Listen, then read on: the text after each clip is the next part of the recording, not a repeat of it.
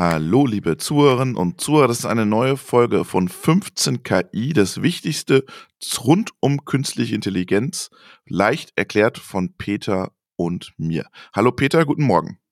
Grüß dich, Robert. Wie geht's dir? Schönen Gruß an unsere Zuhörer und Zuhörerinnen.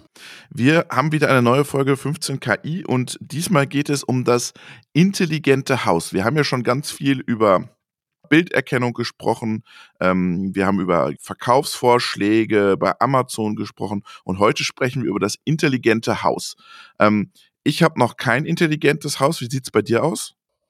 Äh, nein, ich glaube auch nicht. Das ist ja eine Definitionsfrage tatsächlich. Also ich glaube, du und ich, weiß nicht, ob du, ich habe ja unter anderem diese ähm, Amazon-Kiste, mhm. Äh, mit der ich sprechen kann. Die hört ja auf den Namen, wenn ich den jetzt ausspreche, dann reagiert die wahrscheinlich. Ja. ja, genau.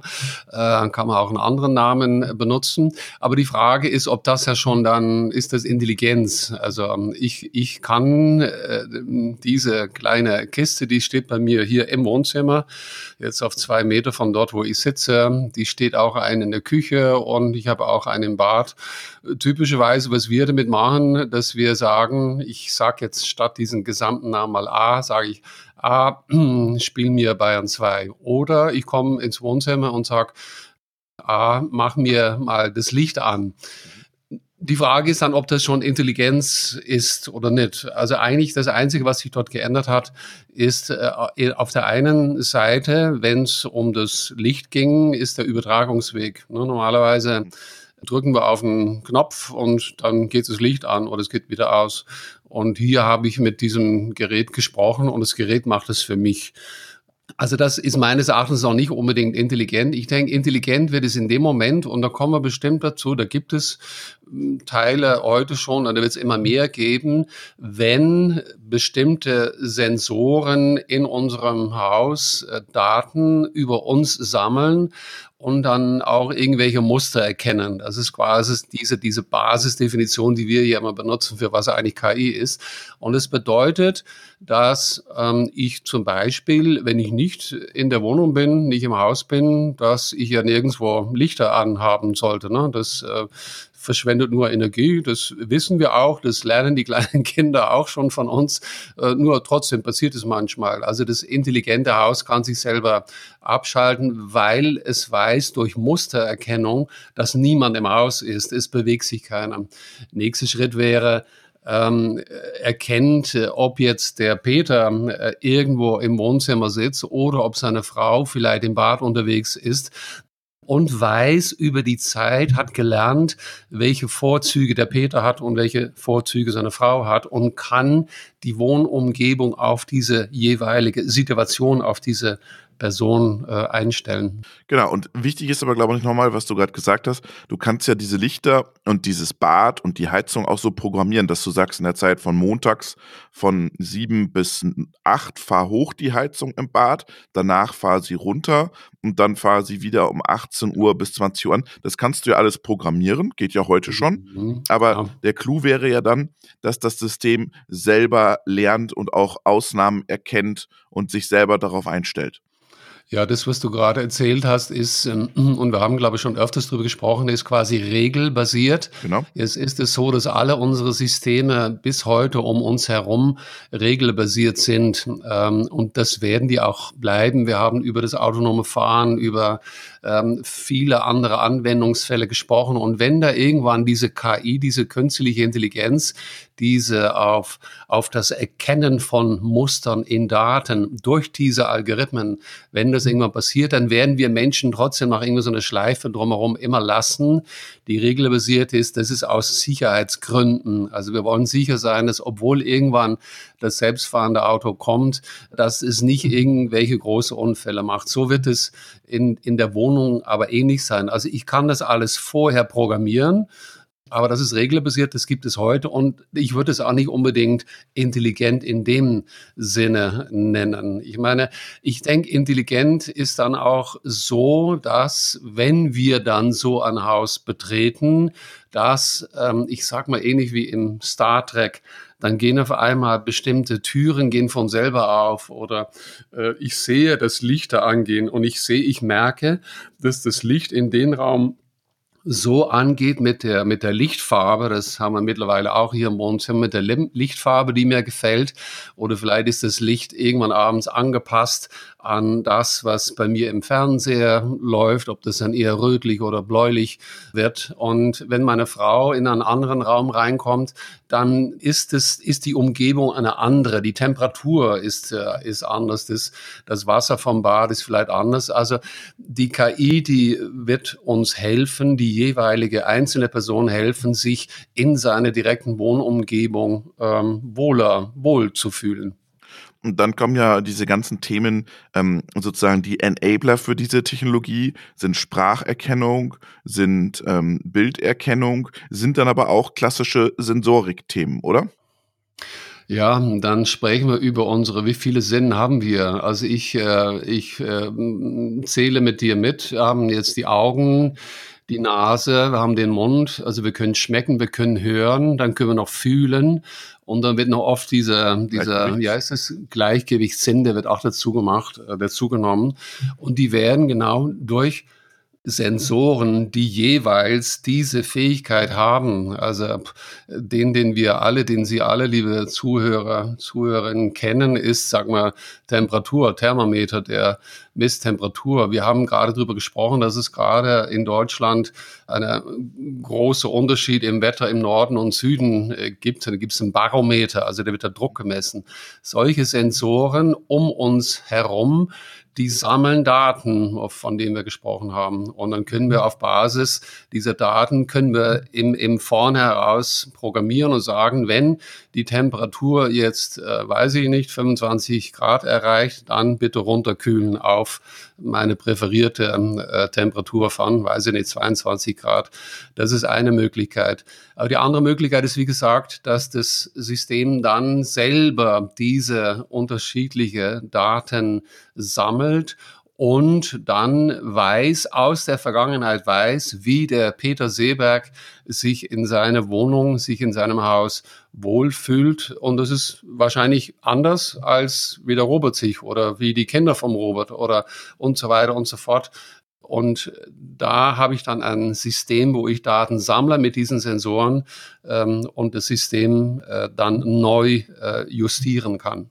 Und ich äh, und du entwickelst ja im Prinzip für jedes smarte Home sozusagen dann auch Modelle und die könntest du ja theoretisch dann sozusagen als als Grundlagenmodelle auf ein System draufspielen. Also angenommen, ähm, die verkaufen ein System jetzt äh, an einen Rentner, der alleine lebt, dann verkaufen mhm. sie ein System an die, an die Familie und dann an ein Pärchen und daraus entstehen dann ja Modelle nach Vorlieben und ähm, dann könnte man ja wieder sozusagen wie bei wie beim beim E-Commerce auch, dann wirst du halt am Ende in eine Schublade gepackt, weil du bist dann Rentner und dann kriegst du erstmal das Grundlagenmodell und dann trainierst mhm. du es nochmal auf deine eigenen Bedürfnisse.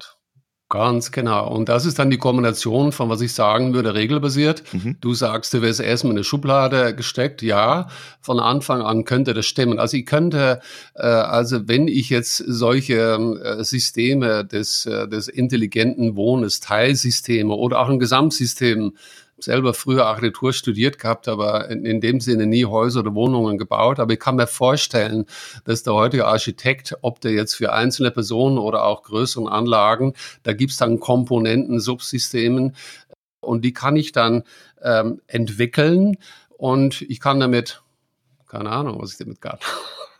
Und du kannst dann diese Subsysteme übertragen auf die anderen, äh, auf die anderen Bewohner oder auf die und neuen dann, Bewohner. Und dann würde ich tatsächlich sagen, weil wenn ich, wenn ich wüsste, gut, das ist von Anfang nicht klar oder würde auch meine Wohnumgebung zu, zu festschnüren. Aber ich sag mal, wenn ich jetzt dann ein Altenheim äh, entwickle, dann weiß ich, dass da Menschen ab, keine Ahnung, 60, 70 Jahren drin wohnen. Und dann kann ich schon mal diese, diese Intelligenz in äh, dem Haus, in diesem Altenheim schon mal mitgeben, dass der ältere Mensch es eher äh, Richtung 23, 24 Grad warm im Winter hätte als, äh, als kühler. Das war das, das Badewasser und so weiter und so fort. Wie du sagst, das ist aber in eine Schublade gesteckt sozusagen. Und wenn dann irgendwann mal das äh, Kleinkind zu Besuch kommt, dann muss er alles ausschmeißen bis aufs T-Shirt, weil es ihm viel zu heiß ist quasi. Und obendrauf, wie du sagst, ist es immer sehr wichtig bei der KI, es gibt immer eine Trainingsphase. Also diese, diese Algorithmen, die müssen den tatsächlichen Menschen der in diese, in diese Wohnung, in diese, in diesem Teilbereich von dem Altenheim wohnt, lernen, indem der trotzdem am Anfang immer noch zum, äh, zum Temperaturschalter geht und äh, die Temperatur auf 25 Grad einstellt, als Beispiel. Und nach einiger Zeit weiß dieses Modell, dieser KI, die weiß, okay, dieser Mensch, der hat es gerne bis 25 Grad warm. Und dann wird dieses Modell sich anpassen, immer mehr ähm, auf diesen Menschen, der da wohnt, einschießen und dafür sorgen. Und dann nach einiger bestimmte Zeit braucht dieser Mensch, der da wohnt, der, der, fühlt sich wohl. Wenn der ins Bad kommt, dann geht das Licht so an, wie er oder sie das gerne hätte. Temperatur ist eingeschaltet und alles, die gesamte Umgebung, die richtet sich auf diesen Menschen aus. Und das ist nochmal ganz wichtig, dass du das sagst. Wenn dieser äh, Mensch jetzt äh, Besuch bekommt, muss er in dieses System aber auch eingreifen können, weil äh, er dann zum Beispiel die Heizung autonom oder manuell runterschalten lassen kann, muss. Genau, da ich muss ehrlich sagen, dass ich nicht in Detail weiß, was wir da heute haben oder was es auch geben wird.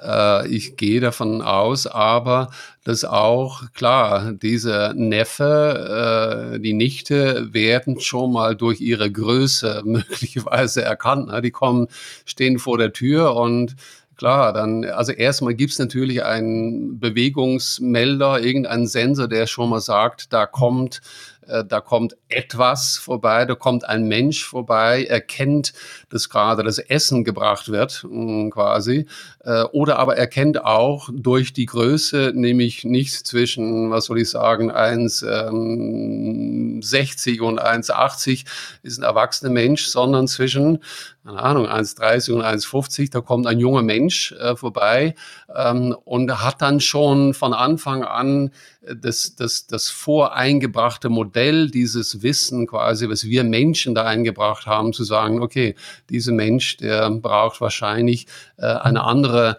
Wohnumgebung, um sich äh, gut zu fühlen. Und das Spannende ist ja daran, dass der Mensch ist ja ein Gewohnheitstier und viele Abläufe sind ja auch bei uns ritualisiert, weil wir das, weil uns das gut tut, weil wir das äh, gewohnt sind, weil uns das unser Leben so so abläuft. Und das ist natürlich für ein Modell total dankbar, dass viele Rituale immer oder vieles ritualisiert ist, auch gerade in, in Familien, jetzt mal bei uns, wir essen immer um 18 Uhr, wir stehen immer auf um sieben ähm, und wir sind spätestens alle, wenn kein Lockdown ist, um halb neun aus dem Haus.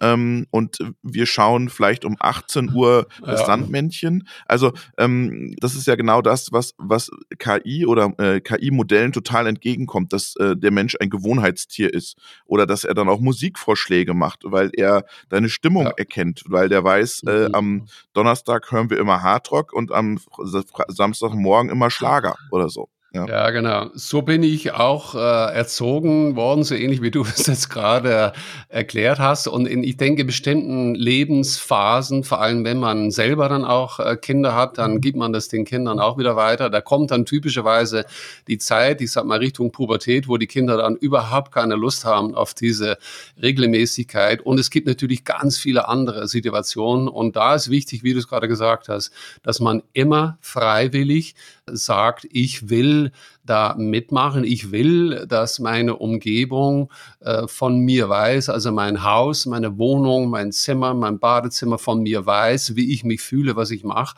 oder eben nicht. Ich muss die Möglichkeit haben, erstens das überhaupt nicht mitzumachen äh, und zweitens auch zu sagen, jetzt habe ich gerade mal keine Lust, jetzt will ich ganz was anderes machen, äh, lass mich in Ruhe. Also das, das Ausschalten, Anschalten und Korrekturen quasi einbringen, das muss äh, möglich sein. Das waren wieder 15 Minuten KI, diesmal mit dem smarten Home. Vielen Dank, Peter. Robert, danke dir und den Zuhörern, äh, Zuhörer einen schönen Tag. Danke, dass Sie bei uns waren.